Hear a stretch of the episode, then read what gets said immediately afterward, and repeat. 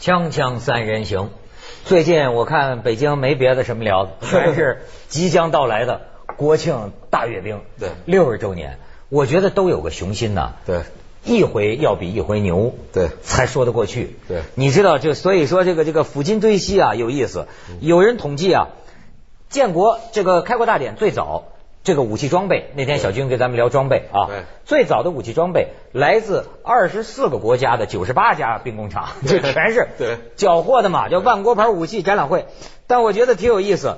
开国大典在天安门参加检阅的一万多英雄部队，这装备是什么呢？日制的九七式老头坦 克、一百五十毫米花炮和德制七九步枪。对炮兵多靠罗马牵引，有的身管很短，有的干脆就是木头的轮子包着个铁皮。 对有人感叹说，这次阅兵式上出现的各种装备。只有骑兵的战马是我国自己生 产的， 对，你看，但是到了今天，对好家伙，这叫耀武扬威的。但是现在还是不行。其实你比如说这个二零呃二零零八年的中国国防白皮书，也其实是二零零九年才发布的，里边写的装备，我们是以第三代为主，呃第二代装备为主体，第三代为骨干。其实到了这六十年了，我们的国产装备才到第三代为骨干。当然，这一次阅兵呢，主要是第三代的装备的主要啊，就是国产第三代装备要亮相。这个东西确实比你看明星，比如说你都能看着，实在不行守在电视台门口啊什么，反正你能看着大饭店里，这东西你看不着，平时不让你看呀。是这个，嗯我这个就是外行了哈。我我我那天就琢磨，还问你，你 说你那天不是说这玩意儿大阅兵就是咱们亮实力，对然后外国摸咱实力的这情况吗？那你说也不是为了真正用的嘛，就是让他们知道咱们多牛嘛。对为什么不能做个假的呢？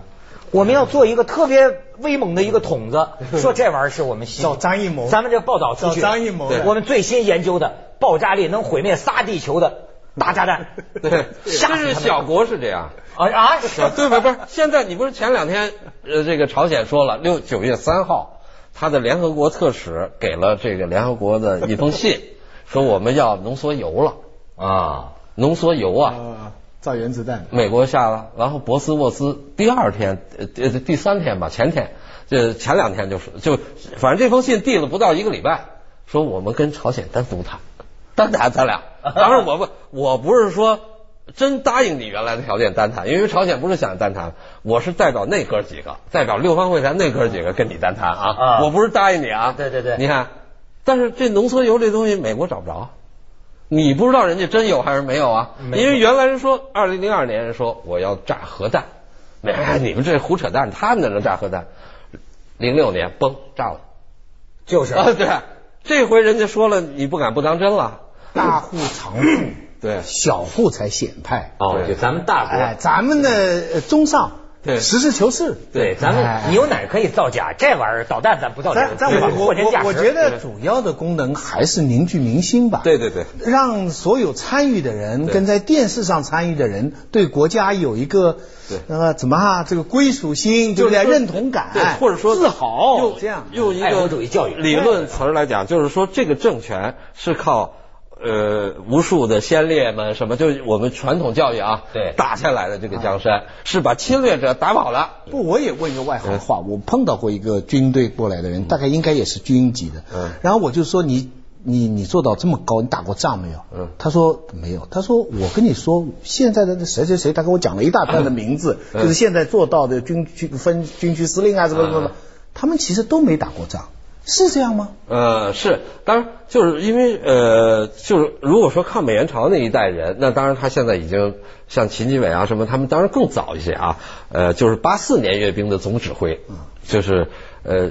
北京军区司令嘛哎呃秦基，对伟对，秦基伟，那是的，就是又过了这么多年了啊，呃，这按年龄推算来说，有个别的可能会参加过老七九三年，哎，七九年的自卫反击自卫反击战，剩其下了。他的六二年的那个也也没人了。对，六二年的就是你算算吧，六二年他的年龄已经过了嘛，就六二年。嗯所以现在其实不说兵了，嗯对就是将领一级，对都是操练的了。呃对对对，现在是这样，就是说，呃，没法儿没打过仗的，其实呢，为什么我说第三代装备也在这儿？就是实际上，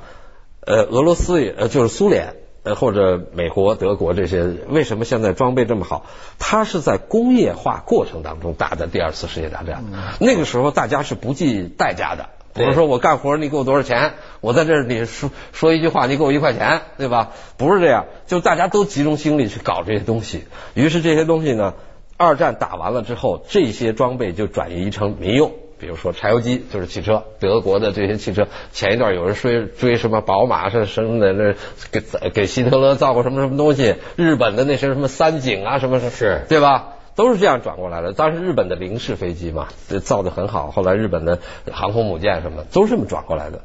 但是现在和平年代搞军事装备就比较难，就当年就说是这个苏联嘛，斯大林的那个时候，那家伙就是，呃，一边为为为什么焦土抗战就往回退啊对？退的同时啊，后方所有的工厂都对改兵工厂了，造坦克。我一跟你个说，这一个个星期生产六百辆坦克，对后来，这我原来我妈妈工作的那个工厂，你知道吗？就是呃呃，那那个时候说苏联有威胁的时候，他们就改造半自动步枪了。对那个车床很容易，咵一下就改过来就造枪了。所以当年在卫国战争，苏联卫国战争的时候，他一下子你看，他对等于全是军工了。那个时候真是不计代价。对，当然它后来也造成它后来由于军工过剩，这个生活这方面日用品啊造的不行，都是靠东欧。后来一解体了，它只能卖军火嘛，是，对对对对对所以，所以现在军队里边最有作战经验的是派出去做维和部队的了，呃，对对，维和他们有实战经验，呃，有对不对实战经验，但是当然现在呃其实美国人就是这样，他就怕这个美国人都成了食草男，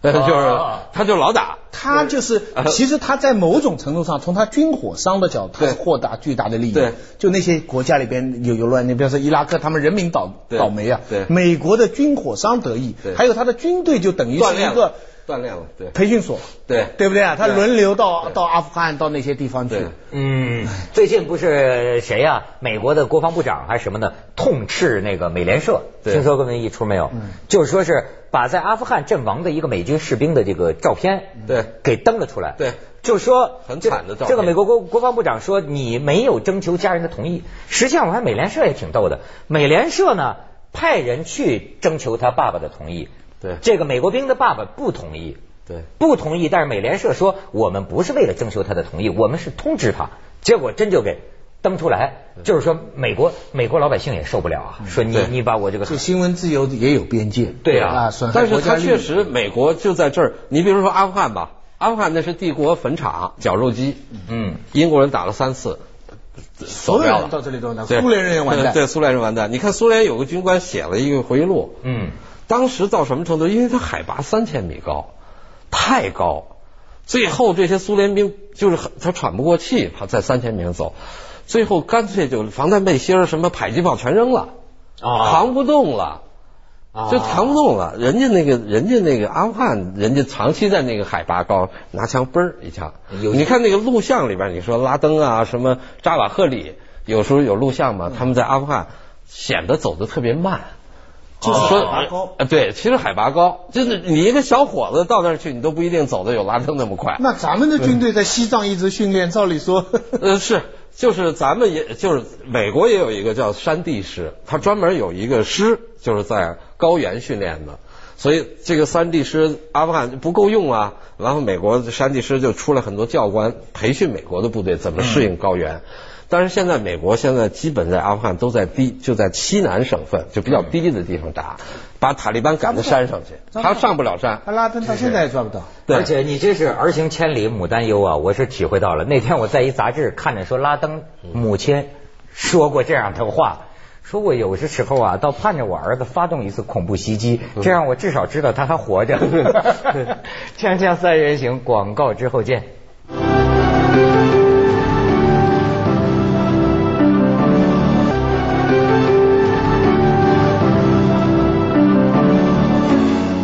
我记得当年看过一个美国中央情报局的那么一个电影嘛，就是说他们每次就观察苏联这个红场上阅兵，主要是看那个站城门楼子的，是吧？对谁站城门楼子上，那么就表现他们对这个国家的这个政局，哎，进行这个而且站在什么位置上？哎，呃没错儿，呃，进行研究。其实这玩意儿当然是很重要、有讲究的。你知道中中国这也有历史风云，你就看一次一次的开国，这个不是这个大大大阅兵。举一个例子，有一幅油画懂西文化的，对叫《开国大典》。我们来看看这个这个这个画呀，最早出来的时候，你注意后边这几个人，照片不一定清楚啊。依次呃，就是毛主席后面这个朱德、刘少奇、宋庆龄看的女的啊，宋庆龄旁边是李济深，对那个李济深那个长长胡子那个是张澜对，张澜旁边的呢是高岗，高岗饶漱石。后来呢，这高岗高饶事件发生之后，你再看第二幅照片，你看高岗这个呃张兰旁边换成了一个花儿嗯高岗给抹掉了，就感觉这人就就就就没参加过，嗯是吧？然后后来呢，又换了一幅是什么呢？把刘少奇去掉，你再你再看下边这个嗯，哎，这个刘少奇没了，刘少奇又换成了董必武的全身像，所以一直到一九七九年，中国革命博物馆征得上级同意，决定把这个开国大典呢，原画给它呃，恢复对原貌。看看原始的照片呢，那些人离呃毛泽东站的是很近的，对对对嗯没有隔开那么对远，没有隔开。我我有个问题了，呃呃呃，我嗯没想明白，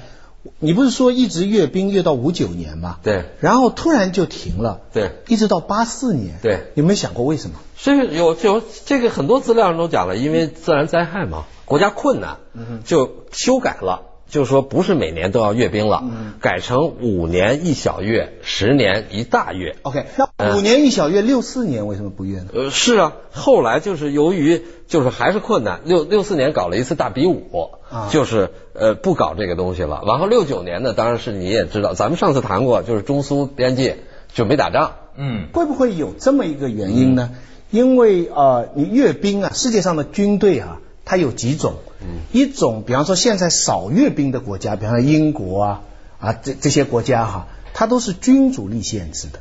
换句话说，它军队哈、在宪法上是属于国王的，啊对它是英国皇家海军，对对啊你明白？所以它要阅兵的话，就是女王阅兵，呃对嗯嗯你明白没有？对丹麦也是这样。对对对日本如果原则上来，也要天皇来的，对对不对？第二种的情况下呢，军队呢是国家的，嗯，对所以属于国家的。那这个时候就是总统啊，嗯啊这这样的人跑出来，像法国啊，对嗯哦，假如说美国有啊，对俄罗斯啊这。第三种有没有第三种啊？对第三种我们这种啊啊，我们这种我们是属于政党的，呃，我们叫党政军， 哎，不不哎不，但是理论上是属于党中央军委。对对对，所以呢，你想六四年的一个很微妙的情况是，当时国家主席是刘少奇，是啊，党主席是毛泽东。对， 呃，谁你干的？哎哎，你是吧站你到时候谁阅兵的事情？但是所以这个情况，你到八四年就很精彩了。八四年阅兵，我们知道邓小平，对对，邓小平什么身份啊？不是国家主席，他也不是党的总书记。对但是他中央军委是主席中共中央军委主席，对中华人民共和国军委主席。对哎，名正言顺，哎，名正言顺，对啊哎你明白？所以我对我在想，六四年那次会不会有这些因是有素？是有，因为六四年中间呃，就是所以我说还是跟国内政治也有关嘛。毛呢当时有点退居二线什么，这个对有这个有这个意思。因为那个时候啊，有这个我意思我知道那个国庆节登的是两张照片一样大，对毛泽东跟刘少奇，对因为技术上处理呢，不知道怎么样，刘少奇那个头比他毛泽东还稍微大一点，对、嗯所以那那个那个当时说如果阅兵的话，会有一点技术上的困难，对这个啊我倒觉得啊，就是说，呃，咱们又讲到这个苏联，呃，这你知道最近的这个斯大林又成为话题了，对就是在国际上，有些人说什么第二次世界大战斯大林发动的，嗯对对 对是吧？但是苏联这个苏联人呢，就是反对非常啊，不俄罗斯人反对非常强烈，因为啊，他们有人说这个议题啊，触动了他们心中的一个对斯大林的一种复杂的感情，对一方面呢，他确实是干了一些好像他们觉得很很很伤害的事情，在国内，对吧？对可是呢，他们又觉得就是说强国强兵，打赢卫国战争，嗯你知道，任何一个受欺负的国家呀，他都有这么一个梦。最新的材料是帮他们辩护的。对原来呢，你知道，就是呃呃，莫洛托夫对跟希特勒的外长在七呃九月一号签的那个苏德呃攻那个波兰之前，他们签了个约。对啊，对不对？所以呢，他们认为呢，就西方一直这样说，说西德国跟苏联呢瓜分波兰。对那么当然，后来最后是德国背信弃义，所以对我们从小知道说德国背信弃义，呃呃攻击苏联。我小时候还想不明白，他有什么背信弃义呢？ 原来他有的合约，可这次是苏联的情报高层出了一本书，嗯， 是波兰跟德国有协议，哦，波兰跟德国一样波兰跟当德国在当时有协议，那苏联、俄罗斯现在用这个证据来说，历史的事情咱们谁也别怪。嗯当时你谁也不知道这个第三帝国会怎么发展，所以每个国家为了自己的利益做了一些权宜。你不能得出一个结论，说是苏联跟德国当时共同 发动二次大战，这个就而且归根结底，全世界的人看到最后是靠伟大的苏联人民对这这把这个希特勒打掉的。这个是巨大的对对对全世界史实都这得这证这明，这所以斯大林格勒战役死的那么多人，对苏联这是一不是个俄罗斯人，就是一直在记住这样的一个事情。他结婚，你看，就年轻人结婚，没错嗯一定到那个无名烈士那个有个火嘛，对对对到那儿去。我我见过对我在对莫斯科见过对那上面写着就是他们的名字不详，他们的事业不朽，他们永远，而且现在越来越弄这个东西。对好像斯大林的现在有一些题字也都搁到。我看那天看一个材料，说是已经放到就是俄罗斯的地铁里边，呃对对对吧？对对不管怎么对，评论斯大林的政治的情况，但是他在二战当中的贡献，我觉得历史上肯定会铭记。而且啊，整个就经过了这个二战之后啊，你想苏联强大了，能够跟这个美国对峙啊，世界两强啊，你知道这个强国梦，我就觉得，你看啊，我听有的台湾知识分子讲他们的一种观点，你看很有意思。现在大陆的知识分子反倒是经常反思我们建国后呃种种失误、种种问题怎么怎么样啊，但是呢，有的台湾的知识分子啊，他讲起来他赞扬，就是尤其是当年的老北京。他就说呢，你们没有见过日本鬼子骑着大马，不是不是对，这就走。他们的观察，你看从外边他隔岸观火，他觉得呢，说毛泽东确实犯过错误，可是有一样，说他建国之后勒紧裤腰带吧，农民呃是也饿死很多人吧，两可弹是一星是吧两弹一星造原子弹造这个，就是他当时讲，他明白这世界上靠实力啊。就是说你骑马，他不敢欺负你这。一直这么说的嘛，你你没听说北京人家说吗？你怎么这么爱国？爱国像个华侨似的。这个一一贯是这样我就觉说得这的。种观察很有意思。就这是对对毛泽东评价，其实回到三十年前，你你你现在看邓丽群写的回忆录，他当时七九年的国庆的这个贺词啊，就夜见英读对，对写是他写的。对，当时邓小平就给他两条指示：一要肯定毛泽东，二要纠正文革错误。这个这个 邓丽群不知该怎么办呐、哎他觉得我这个东西怎么写啊？因为你从四九年以后，他错误的年份多嘛。对后来陈云给他出了一招，或者不能说出了一招嗯了，给了他一个建议，就是说从遵义会议开始讲起。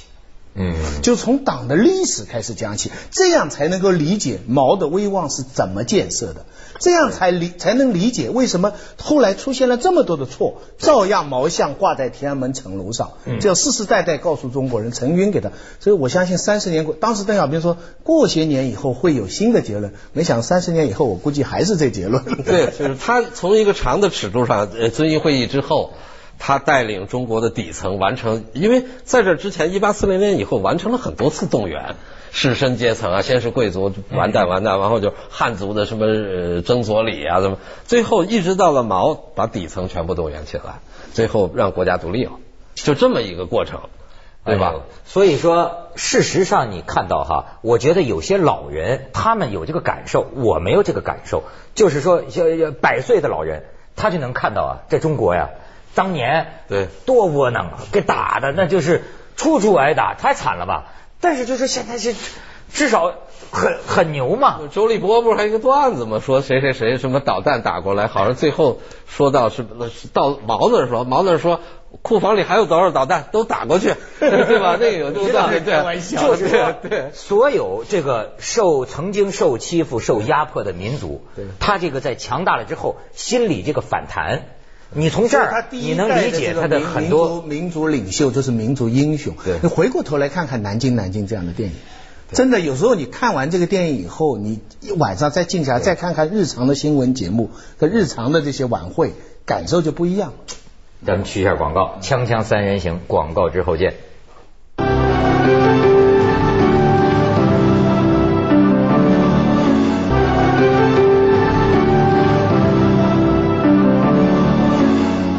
这好像全世界人民呐都有一个共识啊，就看阅兵得瞧中国的 China 的，对。确实对不都服，就是说这种因因因为世界上现在，咱们就这么说，五百年以前开始啊，盎格鲁撒克逊人崛起，英国人后来就是呃两呃三百年左右的工业化，没有过一个十亿级人口国家工业化的先例。嗯